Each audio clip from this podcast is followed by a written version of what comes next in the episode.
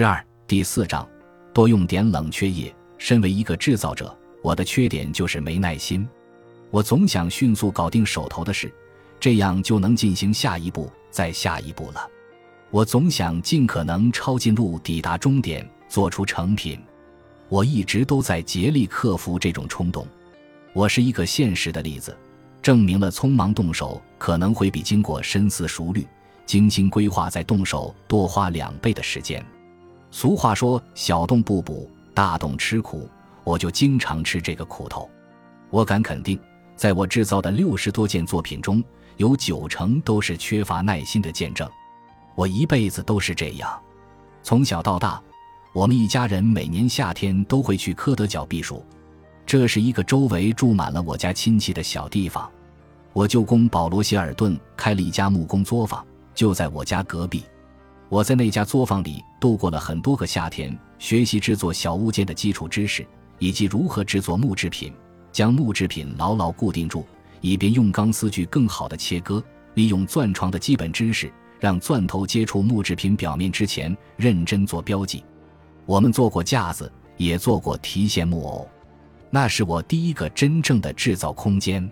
能够接触到那座小小的创意熔炉，我真的很幸运。哪怕我永远都不愿意放慢脚步，花时间去欣赏这一切。大约十岁的时候，我在保罗舅公的作坊里制作一只鸭子提线木偶，制作图纸是他从一本手工杂志里找到的。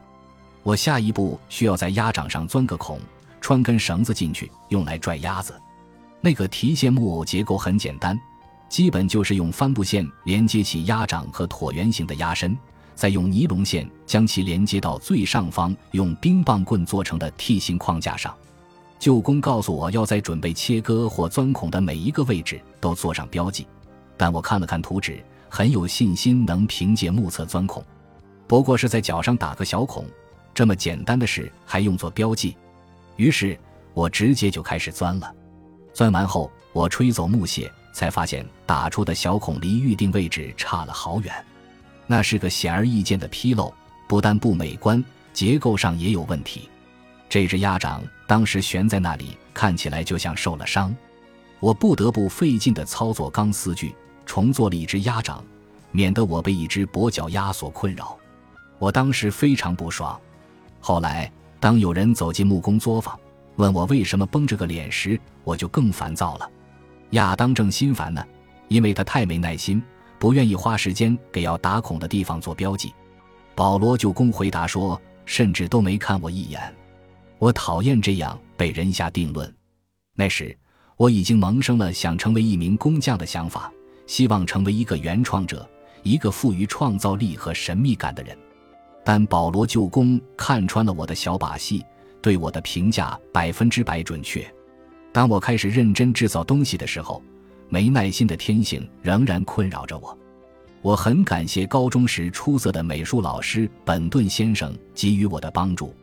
本顿先生教会了我很多疯狂炫酷的技能，从吸塑到定制巧克力棒，从雕刻粘土到使用喷枪。他公开表扬我的好奇心，让我激动不已。于是，我不断往自己的工具箱里添加新技能，但由于我学习新技术的欲望强烈。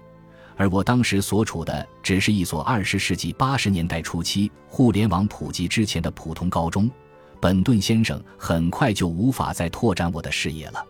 十六岁的时候，我厌倦了等待本顿先生学完新知识再教给我，于是我开始花更多时间跑图书馆研究自己感兴趣的东西，其中一些有点古怪或者说是晦涩，例如如何制造帆船；另一些比较简单易懂。属于搭建这门艺术的基础。我印象最深的是读过的一本旧军事手册，教人如何在金属上打洞、钻孔。我们现如今生活在宜家的时代，你完全可以靠一本索引卡片大小、没有文字也不会告诉你哪件东西是什么的说明书，加上一把小内六角扳手，组装出一整套房子的家具。所以，你大概很难想象有一天你需要查询该如何打孔。甚至还不得不考虑用一个电动工具来组装东西，但事实上，技巧和工具都是制造的基础。当你年轻的时候，它们绝对是必不可少的。因为初出茅庐，制造者的沙盘更多时候不是创造，而是修改，把已经存在的东西变得更美观或更实用，或是既美观又实用。通常来说，你需要连接和固定的一些原本不打算组装在一起的部件，而这就需要用到打洞和钻孔了。你完全可以想象，像我这样的急性子，要对我拥有的几乎所有东西经过多少次修改，是如何陷入崩溃的。